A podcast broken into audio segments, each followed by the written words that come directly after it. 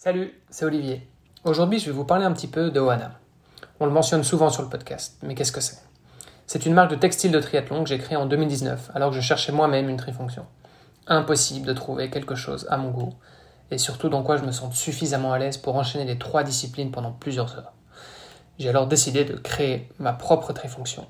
Puis je l'ai perfectionnée, et comme elle plaisait pas mal autour de moi, j'en ai créé une marque. Et avec le temps, la gamme s'est développée sur chacune des disciplines. La majorité des produits sont conçus avec des matériaux naturels ou recyclés en Europe. Alors si vous voulez tester la marque ou si vous êtes tout simplement curieux, rendez-vous sur www.oana.boutique. La taille ne convient pas C'est pas grave. Les retours et échanges sont 100% gratuits. Petite anecdote, la marque a été créée via une campagne de crowdfunding en 2020. Ça veut dire qu'on conçoit et on perfectionne chaque produit avec nos athlètes.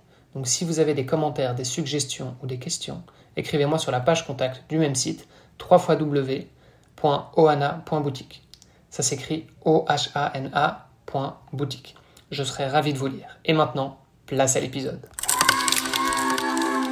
Prêt pour un nouvel épisode? Alors, juste avant, je vous invite à aller faire un tour sur devenirtriathlète.com slash commande. Vous pourrez retrouver notre livre sous la direction d'Olivier à sept mains. On s'est mis autour d'une table pour vous proposer le meilleur pour savoir comment devenir triathlète, comment progresser en triathlon et enfin comment performer en triathlon. Je vous donne rendez-vous à la fin de cet épisode pour quelques derniers conseils. Allez, c'est parti pour devenir triathlète. Salut les sportifs, c'est Armano et vous êtes dans un nouvel épisode du podcast Devenir triathlète. À mes côtés, évidemment, l'ami Olivier De Scooter co-anime cet épisode. Et euh, aujourd'hui, nous avons la chance de recevoir une invitée. On va parler sport, mais pas que sport, on va aussi parler nutrition sportive. Nous avons la chance de recevoir Isabelle Morin. Salut Isabelle. Bonjour Hermano, salut Olivier, ça me fait super plaisir d'être avec vous aujourd'hui. Bah nous aussi, ça nous fait euh, super plaisir de te recevoir. Et puis en plus, euh, je sais pas si tu as eu l'occasion de voir, mais on a eu euh, quelques autres membres de la clinique du coureur. Et ça fait toujours plaisir de recevoir non seulement des gens de la clinique du coureur, mais aussi des gens avec un petit accent québécois. Justement, on va pouvoir écouter ça avec passion. Tu vas pouvoir nous en dire un petit peu plus sur toi. Isabelle, le micro est à toi. Qui est Isabelle Morin. Oui, certainement. Ben, comme vous l'avez entendu avec mon accent, euh, moi je viens du Québec, donc je suis nutritionniste, diététiste au Québec, euh, spécialisée en nutrition sportive. Donc j'ai fait là, vraiment mon cursus euh, universitaire en nutrition, un baccalauréat, une maîtrise en nutrition. Puis j'ai été me spécialiser en nutrition sportive avec le Comité international olympique, donc une formation là, de deux ans supplémentaire vraiment en nutrition sportive. donc présentement, je travaille, comme Hermano le disait, avec la clinique du coureur, surtout au niveau de la rédaction de blogs, de conférences, de cours aussi. D'ailleurs, je vais être à Chamonix là, dans à peine un mois pour l'Ultra Trail du Mont Blanc. Donc, on va donner un cours là, là-bas en nutrition sportive. Sinon, donc, j'ai aussi une pratique privée, euh, consultation avec euh, des athlètes, beaucoup dans les sports d'endurance, donc euh, triathlon, course à pied, course en trail. c'est beaucoup le créneau avec lequel je travaille, mais j'ai aussi là toutes sortes d'autres athlètes, patinage de vitesse, du foot, ce qu'on appelle le soccer ici au Québec notamment. Et puis, j'ai aussi là un peu de pratique en recherche, puis en lien avec l'université, avec l'enseignement également. donc, ça, c'est pour le petit portrait peut-être plus euh, professionnelle. Sinon, je suis aussi euh, une coureuse, donc je fais pas de triathlon. Euh, je fais du vélo pour le plaisir, mais la natation c'est pas mon fort. j'ai toujours été une coureuse. j'ai été dans les équipes universitaires et donc j'ai poursuivi là par la suite. Donc je fais surtout 5-10 km là, en compétition. Il y a une belle photo de toi en plein effort, en pleine douleur sur le site de la clinique du coureur. Tu vas peut-être pouvoir nous expliquer d'où ça vient. Bon, en tout cas, ce qui est bien, c'est qu'on va pouvoir parler nutrition. C'est un sujet qu'on aborde assez souvent. Euh, on a déjà eu l'occasion d'aborder ça aussi avec euh, Valentin Lacroix qui a coécrit avec nous l'ouvrage Devenir triathlète. On va pouvoir rentrer un petit peu plus dans les détails. Déjà, en préambule, tu nous dis que tu es euh, nutritionniste et diététiste, ce qu'on appelle diététicien ou diététicienne euh, en France. Euh, tu peux nous rappeler la différence entre un nutritionniste et un diététiste ou diététicien? Mais au Québec, il n'y a pas de différence. Les deux titres sont réservés pour la même profession. Donc, je pense que c'est une différence justement qu'on a au Québec par rapport à vous en France, où la formation est peut-être pas la même pour ces deux titres d'emploi-là. Au Québec, donc, on a vraiment là les deux titres professionnels qui sont réservés sous un ordre professionnel qui encadre euh, la profession. Et donc, on doit avoir fait euh, le baccalauréat à l'université avec les stages euh, pratiques pour pouvoir porter le titre de nutritionniste diététiste. Ce qui est encore différent, le baccalauréat au Canada. Exact. Euh, en France, euh, c'est euh, c'est juste à la fin du lycée. Au Canada, en Amérique du Nord, ça sanctionne plutôt un diplôme universitaire. Exactement. Donc nous, on a ce qui est peut-être l'équivalent de votre baccalauréat. Nous, c'est plus le cégep. Et par la suite, là, on va à l'université. Donc, ce que moi j'appelle le baccalauréat, c'est une formation de trois ans et demi en nutrition à l'université. Ce que tu disais, tu faisais la distinction du coup entre diététicien, diététicienne et nutritionniste. Euh, je sais qu'en France, il y a une différence effectivement. C'est, c'est lequel qui a accès à la profession? C'est euh, diététicien, c'est ça? Je crois effectivement qu'en France, c'est diététicien là, qui est euh, l'équivalent de. alors, que, alors, que, nutritionniste, en fait, euh, n'importe qui peut dire je suis nutritionniste. Il n'y a pas de. Il y a pas Exactement. De ce que je comprends, en France, il n'y a pas justement de protection là, sur le titre nutritionniste euh, comme on a nous au Québec là, pour cette formation-là. En France, parce que nutritionniste et diététicien plutôt, euh, est lui-même français, je ne sais même pas comment c'est en Belgique, donc voilà. Quant à moi, je me renseignerai. Mais à mon avis, c'est pareil. il me semble que c'est pareil. Oui, ben aux États-Unis, tu vois, nous euh, ici là, les États-Unis, c'est un petit peu la même chose. Nutritionniste et diététiciste, c'est pas la même chose là. C'est vraiment le diététicien et diététiste qui euh, va avoir le titre réservé aux États-Unis. Donc euh, c'est un peu particulier au Québec où on a vraiment une législation qui protège les deux titres. Là. Et, des études alors de nutritionniste, ça Donc c'est sûr qu'au niveau universitaire, donc la formation, on va aborder la nutrition au sens large, donc la nutrition en santé de l'individu, mais aussi la nutrition en lien avec toutes les maladies. Donc, euh, que ce soit euh, la nutrition pour euh, le traitement du diabète, l'hypercholestérolémie, tout ce qui se voit aussi en centre hospitalier, parce qu'il y a quand même beaucoup là, de nutritionnistes, diététistes qui vont travailler en centre hospitalier, euh, en gériatrie, avec les gens qui ont des problèmes de déglutition, de mastication. Donc, c'est assez large au niveau de la formation initiale. Puis, euh, c'est pour ça que moi, dans mon cas, je trouvais pertinent d'aller faire une maîtrise, puis d'aller euh, chercher par la suite une autre formation en nutrition sportive pour avoir une spécialisation là, qui est un peu plus propre au sport comme tel. Et depuis, depuis le début, toi, tu, tu savais que tu voulais faire la nutrition sportive? Euh, non, non. Ma maîtrise a été plus dans le domaine euh, de la gestion du poids, des comportements alimentaires.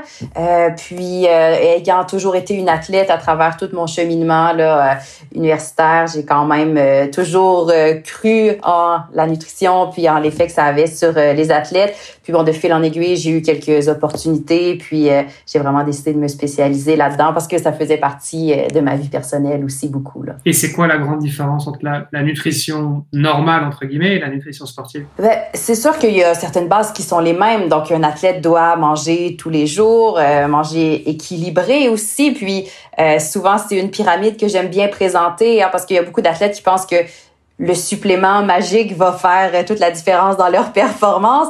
Et ça, ben, c'est le petit sommet de la pyramide qui joue sur un 2-3 peut-être de la performance.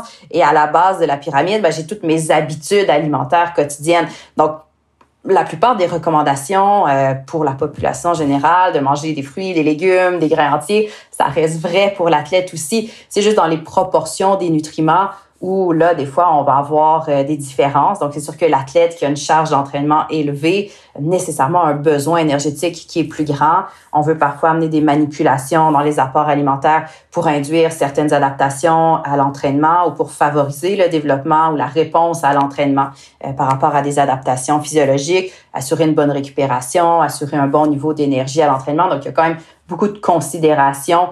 Euh, plus la charge d'entraînement est élevée, euh, par rapport à, par exemple, un athlète ou euh, quelqu'un dans la population générale qui veut juste se tenir en forme, qui va s'entraîner quelques fois par semaine, euh, qui aura peut-être pas les mêmes besoins à ce moment-là. En dehors de, de Valentin Lacroix, qu'on avait reçu sur le podcast à deux reprises, euh, on avait reçu aussi Sandra Zeffer, qui, elle, est micronutritionniste. Euh, Est-ce que la micronutrition, c'est aussi euh, quelque chose que vous abordez dans votre cursus? Et, euh, et, quelle va être la différence entre la nutrition et la micronutrition? C'est un peu deux questions en une, mais, mm -hmm. mais je pense que c'est nécessaire de préciser. C'est pas une distinction vraiment qu'on fait ici au Québec. on va vraiment parler de la nutrition au sens. Quand on parle plus de micronutrition, on va vraiment aller au niveau des micronutriments, vitamines, minéraux ou l'effet là, vraiment de, de plus petites euh, particules dans l'alimentation, donc euh, des antioxydants ou euh, des phytostérols, etc. Excuse-moi Isabelle, ça vaut peut-être la peine de repréciser la différence oui. entre un macronutriment et un micronutriment. Oui, donc macronutriments, ce sont des nutriments qui vont nous amener des calories, donc on va penser aux glucides, aux lipides et aux protéines ou les protides. Et les micronutriments, ça va être euh, vraiment les vitamines et les minéraux dont on a besoin en doses beaucoup plus petites que euh, les macronutriments. Donc, quand on parle de micronutrition, on s'intéresse plus à ces micronutriments-là. Euh, dans le cursus de formation en nutrition au Québec, c'est tout intégré. Donc, euh, c'est abordé là, dans la formation. Euh, par contre, oui, là, avec, par exemple, avec la clinique du coureur, le cours qu'on donne, qui est le cours 1.8, est séparé là, en volet A, volet B. Dans le volet B, on va beaucoup plus loin dans tout ce qui est micronutrition, euh, justement. Donc, un petit peu plus l'effet des micronutriments ou de certains nutriments sur euh, la performance. Donc, oui, c'est des choses qu'on prend quand même en considération euh, chez certains athlètes, des fois, quand on voit qu'on a besoin de pousser un petit peu plus loin là, les stratégies de nutrition pour euh, aller chercher, par exemple, certaines adaptations. C'est marrant parce que j'ai euh, j'ai travaillé à l'époque dans le, le, domaine de l'agroalimentaire et en fait, les engrais chimiques se concentrent sur les macronutriments. Euh, et donc qui sont le NPK, c'est azote, euh, euh phosphore, potassium. mais, mais, tu n'as pas, en fait, c'est uniquement ces macronutriments, euh, mais tu n'as pas les micronutriments. Et, et en fait, c'est quelque chose parce qu'on travaille justement sur la, la, la, gestion de la matière organique. Et donc, en fait, si tu fais ça, tu, tu tues le sol parce que tu ne, tu ne leur donnes, tu leur donnes pas les micronutriments dont ils ont besoin. Donc potentiellement, mmh. ça va être un boost effectivement euh, sur un, un, un, laps de temps assez court, mais par contre sur le long terme, tu vas, euh, tu vas tuer le sol en fait, tu vas, tu vas appauvrir le sol. Et, et en fait, c'est exactement la même chose avec euh, le corps, c'est pareil. euh, Oui, si on fait juste lui donner des aliments ultra transformés qui contiennent beaucoup de gras, de sucre, puis bon, peut-être un peu de protéines, oui, je peux avoir un apport en macronutriments intéressant, mais de l'autre côté, au niveau des micronutriments, puis juste de voir en fait le potassium dans toi ce que tu dis en agriculture, c'est considéré peut-être comme un macronutriment pour le sol, mais nous pour le corps humain, on va considérer que c'est un micronutriment, mais c'est un micronutriment super important dont une grande part de la population est carencée parce que justement on mange pas assez de produits d'origine végétale. Et, et, ça, je pense que c'est un vrai problème de société aujourd'hui, c'est que quand on parle de nutrition, euh, le, la discussion souvent tourne trop autour de euh, euh, ah oui, euh, plus de moins de glucides, plus de protéines, euh, plus de lipides, etc. Enfin, voilà, c'est à chaque fois les choses qui reviennent. Effectivement, c'est important, c'est clair, mais en fait, ça va, ça va, ça va bien au-delà de ça. Euh, et donc. Puis souvent, on a tendance à parler de peut-être trop les, les, nutriments, alors que finalement, on mange pas des nutriments, mais on mange bien des aliments. Donc, de parler de l'aliment en entier, c'est aussi quelque chose qui est important, qu'on oublie parfois un peu dans le discours euh, nutritionnel. Donc, oui, c'est beau de dire, tu as besoin de tel, tel nutriment, mais comment je le transpose après ça en aliment? Et euh, qu'est-ce que je fais dans mon assiette concrètement pour euh, aller chercher les bénéfices de ces nutriments-là? Et de le prendre en capsule ou de le prendre dans un aliment, l'effet sera pas le même sur le corps non plus. Euh, L'assimilation, l'absorption, donc c'est de voir aussi toute cette interaction-là qu'il y a avec les aliments. Et même au-delà de ça, on parle aussi de, fibres, on parle des légumes, je sais pas, tu prends des poireaux par exemple, c'est des légumes très fibreux. Euh, c'est quoi l'avantage de, de, manger des, des, fibres? Oui, donc les fibres alimentaires, on en distingue premièrement deux types. On a ce qu'on appelle les fibres solubles et les fibres insolubles. Euh, les fibres solubles vont former un peu un gel, si on veut, lorsqu'elles sont hydratées. Euh, si vous avez peut-être déjà pris des graines de chia pour les faire tremper dans de l'eau, la texture que ça donne, ça vient vraiment de l'effet des fibres solubles. Donc, les graines de chia sont riches en fibres solubles. Euh, ces fibres-là vont être notamment intéressantes pour ralentir l'absorption des glucides, aider la gestion de la glycémie, aider aussi au niveau de la gestion des taux de cholestérol. Euh, ce sont des fibres qui vont être aussi plus fermentées au niveau du microbiote intestinal alors que les fibres de type insoluble vont vraiment aider au transit euh, digestif. Donc, elles se dissolvent pas dans l'eau. C'est un peu comme si j'essayais de mélanger du foin dans de l'eau. Ça va toujours rester euh, deux parties distinctes, mais vraiment au niveau du transit, ça va aider euh, au niveau d'un transit équilibré. Et dans tous les cas, les fibres vont aider au niveau de la santé intestinale et on se rend de plus en plus compte notre intestin n'a pas seulement un rôle de digestion et d'absorption, mais euh, qui a des fonctions vraiment beaucoup plus importantes, qui sont aussi vraiment importantes à considérer pour un athlète. On peut penser notamment euh, à tout ce qui est santé immunitaire, qui est très, très relié à l'intégrité du microbiote intestinal. Donc, le fait d'avoir un microbiote en santé, de bonne qualité, ça va inévitablement avoir un effet sur euh, la santé de l'athlète et ultimement sur sa performance aussi. Donc, oui, manger des fibres, c'est important et même pour un athlète. Tout à l'heure, tu parlais d'aliments ultra transformés. Pour rester sur la présentation un peu plus générale justement de la nutrition et pas forcément rentrer encore dans le spécifique du sportif, quel est ton avis euh, sur euh, l'alimentation ultra transformée? Tu nous as déjà donné un petit peu un, avant-goût en, nous disant qu'on ne fait peut-être pas suffisamment attention à tout ce qu'il y a autour des nutriments et des micronutriments, en l'occurrence notamment les fibres et autres, mais, mais en termes d'alimentation transformée, voire ultra transformée. Déjà, est-ce qu'on peut la définir et, et, quel est ton avis là-dessus, toi, en tant que professionnel de la nutrition? Ben, il y a certains aliments transformés qui vont demeurer intéressants. Donc, il faut voir que du pain, du yogourt, par exemple, ce sont des aliments qui ont été transformés. Donc, euh, des aliments qui sont minimalement transformés, mais qui euh, sont faits à partir d'un nombre d'ingrédients limité, des ingrédients bruts, ça va rester des aliments intéressants. C'est surtout quand on arrive aux aliments ultra transformés qui sont généralement appauvris au niveau euh, des nutriments parce qu'on va utiliser par exemple la farine raffinée, on va utiliser beaucoup de sucre, on va utiliser des matières grasses de moins bonne qualité. Donc c'est là où on va voir souvent l'huile de palme, l'huile de copra, euh, donc des huiles qui autant pour l'environnement sont néfastes que pour la santé de l'individu aussi. Euh, donc, c'est ces aliments-là qui sont souvent des aliments rapides, disponibles un peu partout facilement, euh, qu'on va grignoter en collation entre les repas ou qu'on va se servir pour préparer un repas parce qu'on manque de temps. Euh, et c'est là où finalement tout ce qui est très gras, très sucré, très salé, euh, à long terme, ça va être beaucoup moins intéressant pour la santé.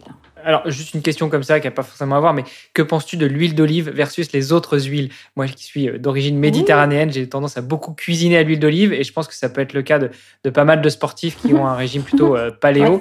Euh, Qu'est-ce que tu penses de, de justement l'utilisation de l'huile d'olive dans l'alimentation Moi, c'est l'huile que je vais recommander, l'huile d'olive. En fait, elle est riche en gras qu'on dit monoinsaturé. Donc, il faut voir que toutes les huiles, c'est du gras à 100%. Donc, euh, elles ne vont pas se différencier par rapport à leur teneur calorique, mais plutôt par rapport à la qualité euh, du type de lipides qui la composent. Donc, l'huile d'olive est beaucoup plus riche en gras qu'on va dire mono-insaturés, qui ont un profil intéressant, notamment au niveau de la santé cardiovasculaire. Et ça, c'est bien démontré. Et euh, donc, c'est une huile qu'on devrait justement prioriser, un peu comme euh, l'huile d'avocat qui pourrait aussi là être euh, un équivalent. Euh, l'huile de colza aussi qui est un petit peu plus riche en oméga 3, qui peut aussi être un bon choix au détriment de, des huiles de soya, d'arachide ou de coco qui sont beaucoup moins intéressantes. Il me semble qu'il y a aussi justement un aspect oméga qui, est à prendre en compte. Il y a des huiles qui sont plus riches en oméga 3, il y a des oméga 6, des oméga 9. Euh, de manière générale, dans la, quand tu vas au restaurant ou enfin dans la, dans la, dans la cuisine de manière générale, euh, on a tendance à utiliser beaucoup de l'huile d'olive, par exemple, qui est riche en oméga 6. 9 oméga 9. Donc, ce qu'on dit gras monoinsaturés, quand je dis les gras monoinsaturés, c'est synonyme d'oméga 9, en fait. Euh, alors que les oméga 6 et les oméga 3, ça, ce sont des gras qu'on dit polyinsaturés. Et dans l'alimentation, on a une consommation très, très élevée de gras de type oméga 6 et à l'inverse, une consommation assez pauvre en gras de type oméga 3. C'est bien qu'on a un déséquilibre entre euh, ces deux types de matières grasses, la consommation excessive de gras de type oméga 6 peut augmenter euh, le profil inflammatoire. Donc, euh, c'est impossible de les éviter à 100% et ce sont des gras qui sont quand même essentiels. Mais ce qu'on se rend compte, c'est qu'actuellement, avec l'industrialisation de l'alimentation, on en consomme une quantité qui est nettement euh, supérieure à nos besoins, beaucoup trop élevée, et en contrepartie, une quantité d'oméga 3 qui est vraiment inférieure à nos besoins pourquoi on consomme autant d'oméga 6. Donc, l'utilisation de certaines huiles euh, qui coûtent généralement moins cher dans l'industrie, euh, ça va beaucoup être des huiles riches en oméga 6. Donc, ça fait augmenter la teneur en oméga 6 euh, de certains aliments transformés. Et la manière dont on va nourrir euh, le bétail aussi fait en sorte que la viande qu'on consomme aujourd'hui est beaucoup plus riche en oméga 6 que la viande qui, par exemple, était élevée en pâturage, qui broutait de l'herbe là, toute l'année, euh, où le profil en acide gras de la viande était différent. Donc, euh, le fait de nourrir les animaux de bétail avec euh, beaucoup de maïs, par exemple, va favoriser là, une quantité plus élevée d'oméga 6 à ce moment-là dans la viande aussi. C'est hyper intéressant. Et, et euh, je pense qu'il faut aussi préciser que en fait, il n'y a pas d'oméga, il y a pas, c'est pas que les oméga 6 sont moins bons que les oméga 3 ou les oméga 9. L'important, c'est d'avoir un équilibre entre les trois, on est d'accord. Exact, exact. Donc, l'objectif n'est pas d'éliminer complètement les oméga 6. De toute façon, ce serait pratiquement impossible, mais de tendre à peut-être diminuer un peu la consommation d'oméga 6 par le biais de diminuer notre consommation d'aliments transformés peut-être diminuer un peu la consommation de viande au profit de poissons qui seraient plus riches en oméga 3. On peut penser au saumon notamment, aux sardines, aux macros. Euh, intégrer un peu plus de protéines végétales aussi, ça peut être un bon moyen. Et ben, de l'autre côté, d'essayer d'augmenter vraiment notre apport en oméga 3. Donc, euh, certaines huiles végétales comme l'huile de lin, l'huile de colza euh, sont riches en oméga 3 les euh, graines de lin, graines de chia, noix de Grenoble, euh, les poissons plus gras sont aussi des belles sources d'oméga 3. Donc, d'essayer d'aller vers ces aliments-là euh, peut aider là, à rétablir un certain équilibre. Et, question toute bête, 3 plus 6 égale 9, cuisiner du saumon avec de l'huile d'olive, ça, enfin, avec une autre huile, ça, ça fait pas de l'oméga 9, non non, en fait, cuisiner du saumon avec de l'huile d'olive, c'est un repas parfait. L'huile d'olive m'amène des oméga 9, mon saumon va m'amener des oméga 3. Euh, somme toute, j'ai un apport euh, qui est plutôt faible en oméga 6. Donc, c'est un repas qui est très, très bien, ça. Mais après, juste pour revenir sur les huiles, il y a des huiles aussi, on rentre dans un cours de cuisine, mais, mais euh, il, y a, il, y a, des huiles qui sont aussi euh, beaucoup moins résistantes à la, aux chaleurs, aux températures élevées. Et l'huile d'olive est a priori une des meilleures huiles de cuisson. L'huile d'olive va bien tolérer la cuisson. Si je compare avec, par exemple, l'huile de lin, qui est une huile très riche en oméga 3, mais qui ne supporte pas la chaleur. Donc, on peut plus l'utiliser pour faire des vinaigrettes, par exemple. Après ça, l'huile d'olive, euh, moi, je vous dirais, si vous voulez cuisiner avec l'huile d'olive, n'achetez peut-être pas euh, une huile d'olive de première pression à froid, extra vierge vous allez de toute manière la chauffer. Donc, ça sert à rien de payer pour une huile qui a été pressée à froid.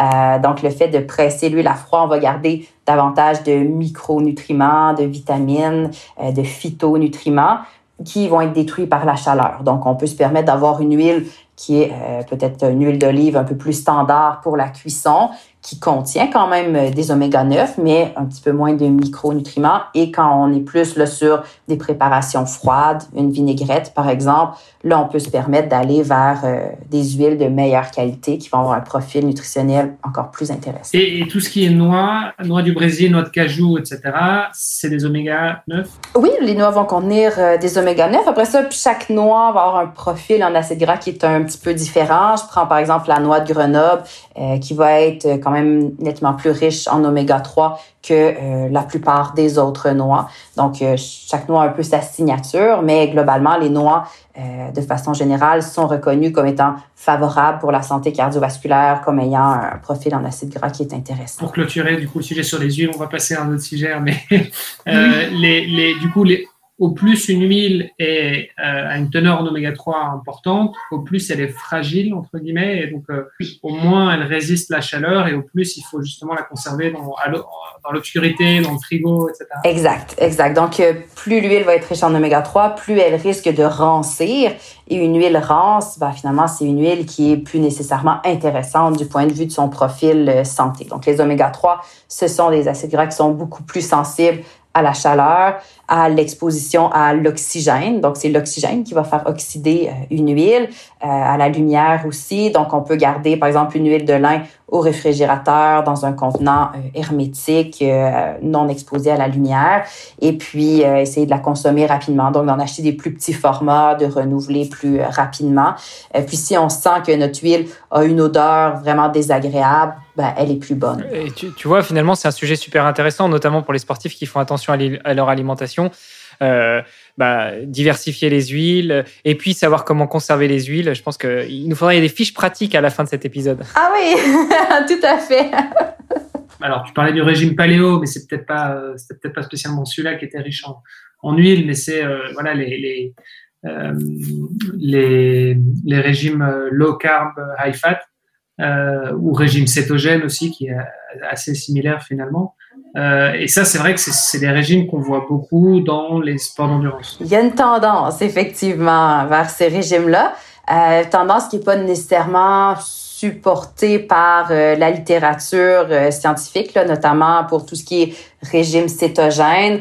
Euh, on voit pas nécessairement que le fait d'adopter un régime cétogène va améliorer la performance. Donc, chez les athlètes de sport d'endurance, alors c'est quand même quelque chose d'être conscient aussi de c'est quoi vraiment la demande physiologique euh, dans mon sport. Tout ce qui demande un certain niveau d'intensité élevé, euh, c'est sûr que le corps à intensité élevée est beaucoup plus dépendant euh, des glucides.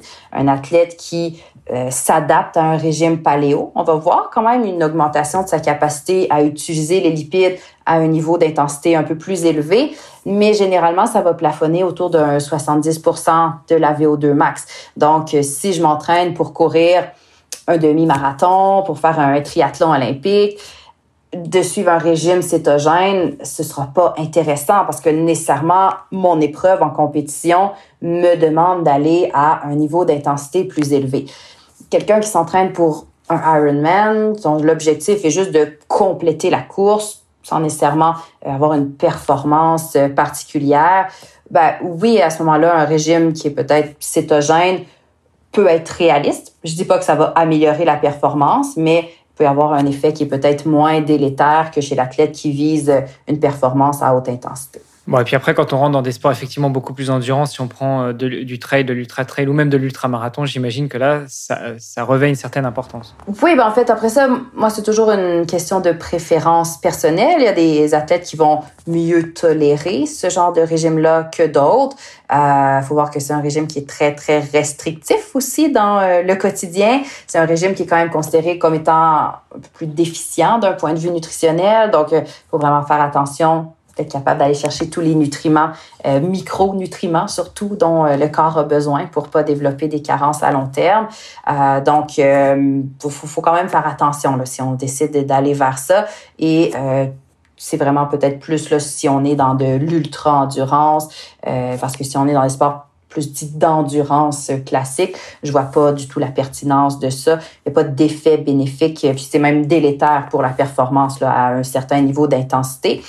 Puis bon, sur l'ultra-endurance, ça reste que l'apport en glucides est toujours euh, le carburant de choix, mais euh, bon, c'est là où des fois certains athlètes peuvent faire le choix d'aller vers un régime cétogène par préférence personnelle et euh, dans certains cas, bon, ça peut quand même fonctionner aussi.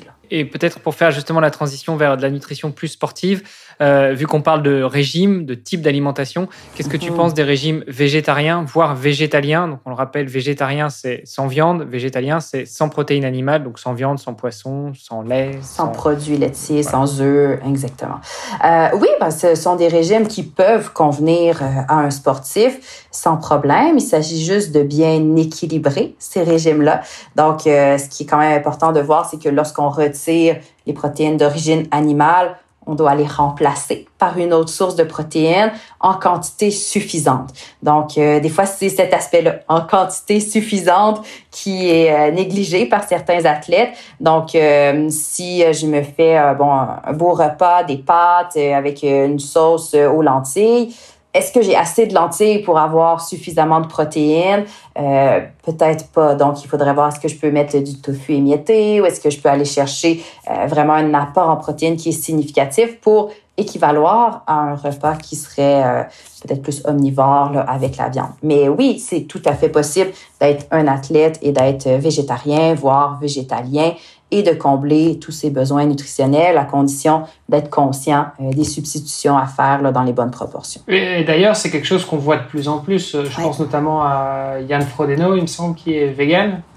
Euh, je crois qu'il y en a, il y en a, il y en a quand même pas mal et de plus en plus en fait et qui performent euh, vachement bien. Et, euh, Il y en a de plus en plus et des athlètes de haut niveau dans différents sports qui vont justement être soit végétariens, végétaliens et encore là, bon ben c'est vraiment plus moi, je dirais sur une base de conviction personnelle que vraiment pour un aspect de performance. Quand on regarde au niveau scientifique, il n'y a aucune évidence qui nous démontre que le régime végétarien ou végétalien est plus bénéfique pour la performance qu'un régime omnivore bien équilibré. Après ça, il faut voir parce que euh, ça dépend c'était quoi notre régime omnivore et c'est quoi notre régime végétarien? Parfois, les mhm. gens en faisant la transition vers un, régime végétarien, se mettent à manger plus euh, de légumes, plus de fruits, euh, peut-être plus de grains entiers. Donc, se retrouvent avec une qualité nutritionnelle qui est plus intéressante qu'un régime omnivore avec peut-être plus d'aliments transformés. Donc, faut faire attention qu'est-ce qu'on compare aussi. Mais euh, à qualité égale, on n'aura pas plus de gains sur la performance. Par contre, un régime végétarien, ben, c'est un régime qui de base est peut-être un petit peu plus riche en glucides qu'un régime omnivore parce qu'il y a beaucoup de sources de protéines végétales qui sont aussi des sources de glucides. Généralement, on va aller chercher un peu plus de produits d'origine végétale, des grains entiers, des légumineuses, donc des aliments riches en glucides. Et on sait quand même que les glucides, pour un athlète euh, d'endurance, c'est un nutriment qui est important et à mesure que la charge d'entraînement augmente, on veut venir augmenter l'apport en glucides. Donc, dans ce contexte-là, un régime végétarien, euh, c'est tout à fait intéressant. Oui, parce que du coup, effectivement, il y a, y a peut-être un, piège à éviter, c'est de dire, voilà, je, en fait, je vais, euh, vais devenir végétarien et donc, du coup, j'achète euh, des produits, parce que ça, ça se voit de plus en plus, des, des produits, euh, des plats préparés, oui. végétariens, des croquettes et des trucs. Mais en fait, voilà, ça reste des plats préparés, enfin, de, la, euh, nourriture transformée, quoi. Exact. Donc, de manger des croquettes de poulet végétariennes, d'un point de vue qualité nutritionnelle, la poitrine de poulet euh, qui est pas transformée va rester plus intéressante. Donc après ça, il y a peut-être des convictions personnelles d'éthique ou d'environnement qui font que on veut aller vers euh, le végétarisme. Mais si on décide d'aller vers le végétarisme, ben, au moins choisissez euh, des aliments qui ont aussi une qualité nutritionnelle intéressante. Donc d'éviter les aliments ultra transformés, les simili, charcuteries végétales il n'y a pas tant de protéines que ça. Il y a beaucoup euh, d'additifs, de sel, euh, d'ajouts d'aliments qui, finalement, euh, sont pas si intéressants d'un point de vue nutritionnel. Donc, des fois, on est mieux avec le, le vrai aliment que son substitut végétarien d'un point de vue qualité nutritionnelle. Donc, il s'agit aussi de faire des bons choix d'aliments. Si je vais vers du tofu, des légumineuses, une protéine végétale de soya, ben là, je suis sur des aliments de bonne qualité et il n'y a aucun problème. Là. Et, tu parlais tout à l'heure, tu disais que euh, il n'y a aucune preuve scientifique que le régime végétarien ou végétalien euh, permettait plus qu'un régime classique euh, équilibré d'avoir de meilleures performances. Est-ce qu'en revanche, il y a il y a un gain certain sur la récupération. Euh, moi, voilà, pour parler de mon cas personnel, ça fait deux ans et demi que je suis végétalien. J'ai juste gardé un petit peu de produits laitiers, de fromage en l'occurrence, euh, et, j'ai noté très rapidement une meilleure qualité de récupération après des entraînements, surtout des entraînements euh, assez intensifs. J'ai noté aussi euh, moins de sensation d'être ballonné, moins de sensation d'être gêné, plus de facilité à aller m'entraîner et notamment courir après avoir mangé, ce que j'avais plus de mal à faire avec un régime euh, classique où je mangeais un morceau de viande ou un morceau de poisson, de bonne qualité toujours. et, et j'ai découvert aussi, enfin j'ai redécouvert aussi les saveurs de certains aliments. Est-ce que, est-ce que ça, à ton niveau, toi, de nutritionniste, de scientifique, de professionnel euh, du secteur, euh, tu, valides que euh, ces points-là sont des points qui sont souvent mis en avant d'un point de vue d'un régime végétarien ou végétalien, et notamment l'aspect récupération post-entraînement.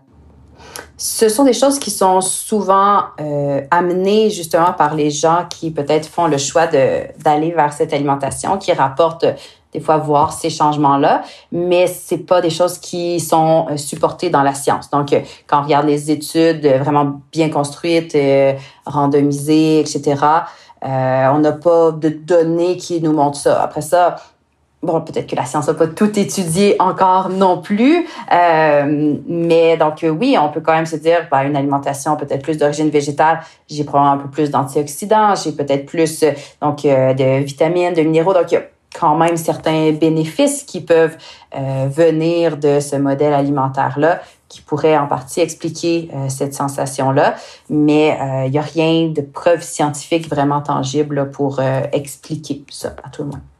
Après, encore une fois, tout n'est pas noir ou blanc. Enfin, tu as quand même une grosse zone grise. voilà, il y, y, a des gens qui qui sont omnivores, qui mangent euh, du, des œufs avec du bacon euh, au petit-déj, euh, encore une portion de viande à midi et pareil le soir. voilà, il y a des gens qui vont manger de la viande deux ou trois fois par semaine. c'est quand même il y a quand même une énorme différence euh, entre les deux. Exactement. Donc, euh, ça dépend euh, de beaucoup de facteurs. Si on est omnivore, il y a quand même tout un spectre aussi. Mhm. on peut se dire omnivore, mais manger végétarien 50% 75% du temps, puis avoir ici et là euh, un petit peu de viande, des produits laitiers et euh, avoir une alimentation qui est quand même très, très riche en produits d'origine végétale, qui est très bénéfique aussi pour euh, la santé et probablement pour la performance, la récupération. Bon, de toute façon, je pense qu'on ne le dira jamais assez. la clé dans tout ça, c'est toujours la diversité et l'équilibre. Exact, exact. Donc la diversité qui est quelque chose qui est effectivement très, très important et qui est peut-être pas toujours bien euh, mis de l'avant dans euh, l'alimentation. Donc, des fois, on pense qu'on mange varié, mais quand on regarde euh, la base de notre alimentation, c'est sûr qu'on on a peut-être beaucoup de blé, par exemple, dans l'alimentation. Donc, si je mange du pain, des pâtes, des craquelins, donc c'est tout des produits à base de blé. Donc, j'ai peut-être l'impression de manger diversifié, mais au final, euh, je reviens toujours à la même céréale. Donc, vraiment, quand on pense diversité, c'est de peut-être se dire, OK, mais je vais aller chercher différentes céréales. Donc, euh, oui, du blé, mais aussi de l'avoine, euh, du quinoa, du sarrasin, de l'orge. Et donc, faire un peu la même chose au niveau des protéines, de dire, bon, ben, je vais euh, aller vers euh, les protéines de soya. Si je suis pas végétalien, peut-être le poisson, certains produits laitiers, les œufs. Donc, d'aller chercher une diversité, c'est aussi super important. Et est-ce que, est-ce que le problème, finalement, il n'est pas, euh, il est pas aussi d'un manque de de savoir cuisiner. Mm-hmm. C'est-à-dire que c'est facile. Enfin, je veux dire, voilà, se faire un plat de pâtes, a priori, tout le monde sait se faire un plat de pâtes, sait se faire un œuf, euh, c'est facile. Euh, va demander dans la rue, est-ce que les gens savent euh, faire des bonnes recettes avec du sarrasin? Je suis pas sûr que tu aies beaucoup de gens qui te disent bah oui bien sûr j'en fais j'en j'en fais régulièrement tu vois parce que c'est un peu aussi par facilité par confort. Euh, on a nos petites habitudes on sait que euh, on connaît nos, nos, quelques recettes qui fonctionnent et en fait au final on fait plus que ça oui donc assurément il y a un manque peut-être de savoir-faire et je dirais un manque de temps, donc euh, qui est généralisé probablement autant en France qu'au Québec. Euh, un manque de temps, on est pressé, on reste dans nos petites habitudes confortables parce que c'est sûr que d'essayer une nouvelle recette, un nouvel ingrédient, ça demande un peu plus de temps, de recherche, qu'est-ce que je fais avec ça.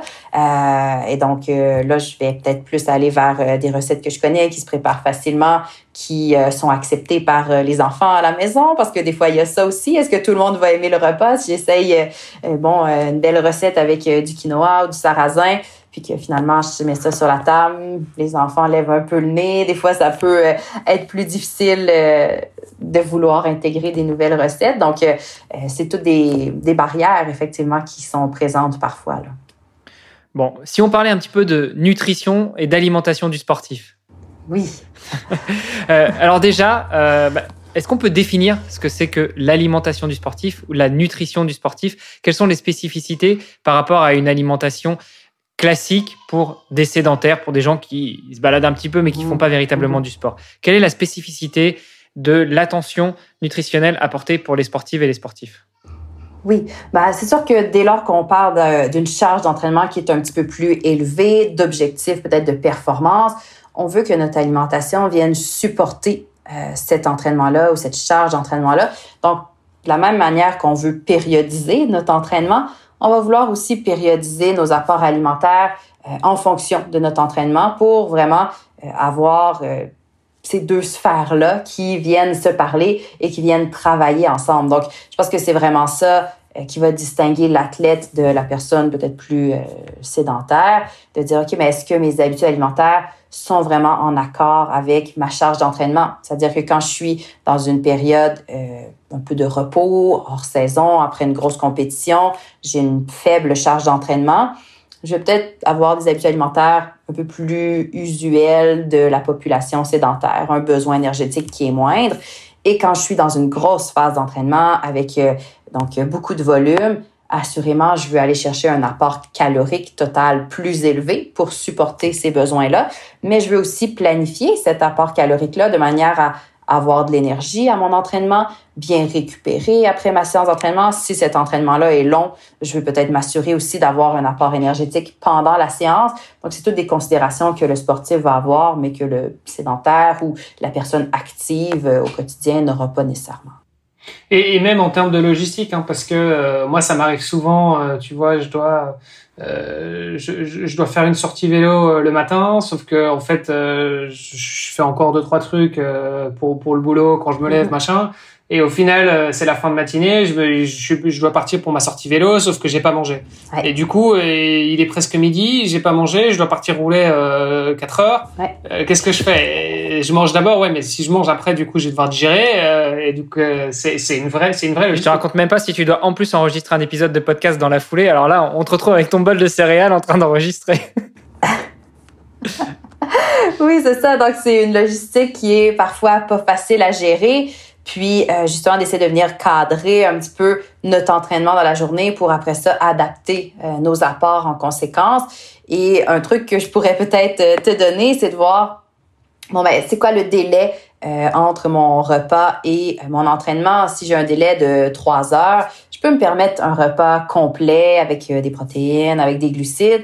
Et plus je me rapproche de l'entraînement, plus je veux diminuer la part de protéines, la part de matière grasse aussi dans ce que je vais manger au profit euh, d'un apport un peu plus élevé en glucides. Donc, si j'ai une heure et demie, deux heures, là, je peux avoir une quantité modérée de protéines avec des glucides. Le bol de céréales, c'est une bonne option. Et si je suis 30 euh, minutes avant, 15 minutes avant l'entraînement, Là, on veut mettre de l'avant surtout les glucides, donc euh, une tartine avec de la confiture, une banane. Euh, c'est le genre d'aliment qu'on va peut-être prendre vraiment un peu plus près de l'entraînement quitte à dire, OK, ben, je vais manger un petit peu plus pendant la totalité de l'entraînement sur mon vélo pour maintenir euh, un niveau d'énergie qui est constant aussi, m'amener des bars, m'amener une boisson euh, sportive, m'amener euh, des produits pour refaire le plein d'énergie parce que je sais que finalement, je vais être sur l'heure d'un repas là, aussi à ce moment-là. D'autant plus qu'au-delà de l'aspect énergétique, tu as aussi l'aspect de digestibilité.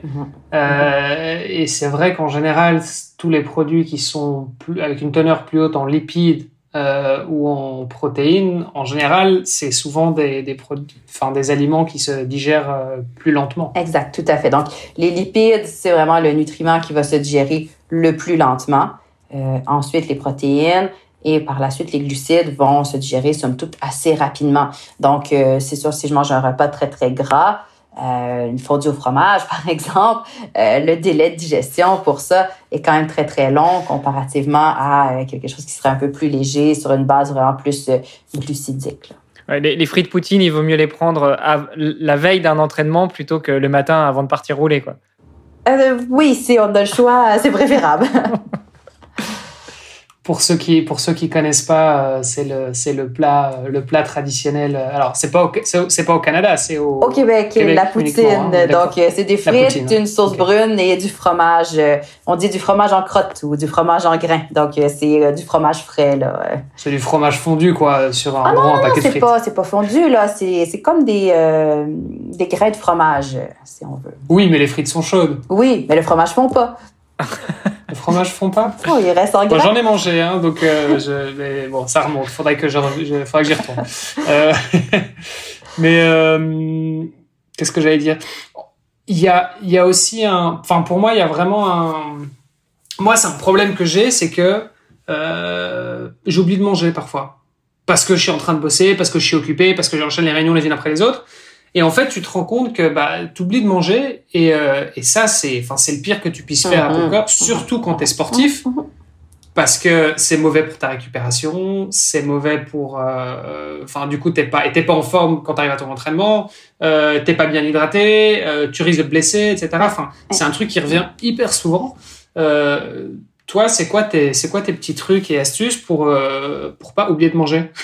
Eh ben, un des premiers trucs, c'est d'avoir des choses qui sont rapidement accessibles. Donc, euh, c'est sûr que si je suis très pris dans des rencontres et tout, euh, ce sera pas le temps d'aller me mettre à préparer euh, une belle recette de muffins ou euh, une collation santé. Donc, c'est d'avoir peut-être des choses déjà prêtes, d'avoir pensé à me faire des muffins ou d'avoir des galettes, des choses que je peux rapidement prendre puis manger devant mon ordinateur en travaillant peut-être, mais d'avoir euh, des lunchs aussi pour mes repas du midi qui sont déjà prêts ou euh, finalement j'ai pas à me mettre à, préparer quelque chose ou j'ai pas à passer au petit restaurant du coin pour euh, manger sur le pouce. Donc d'avoir vraiment cette planification là puis d'avoir beaucoup disons de d'accessibilité dans les aliments sains, ça ça va être un truc qui va quand même venir aider. Puis après ça, ben, si on est des fois trop pris, c'est vraiment de le planifier aussi dans notre horaire aller me chercher de collation ou euh, de, prendre un petit moment pour euh,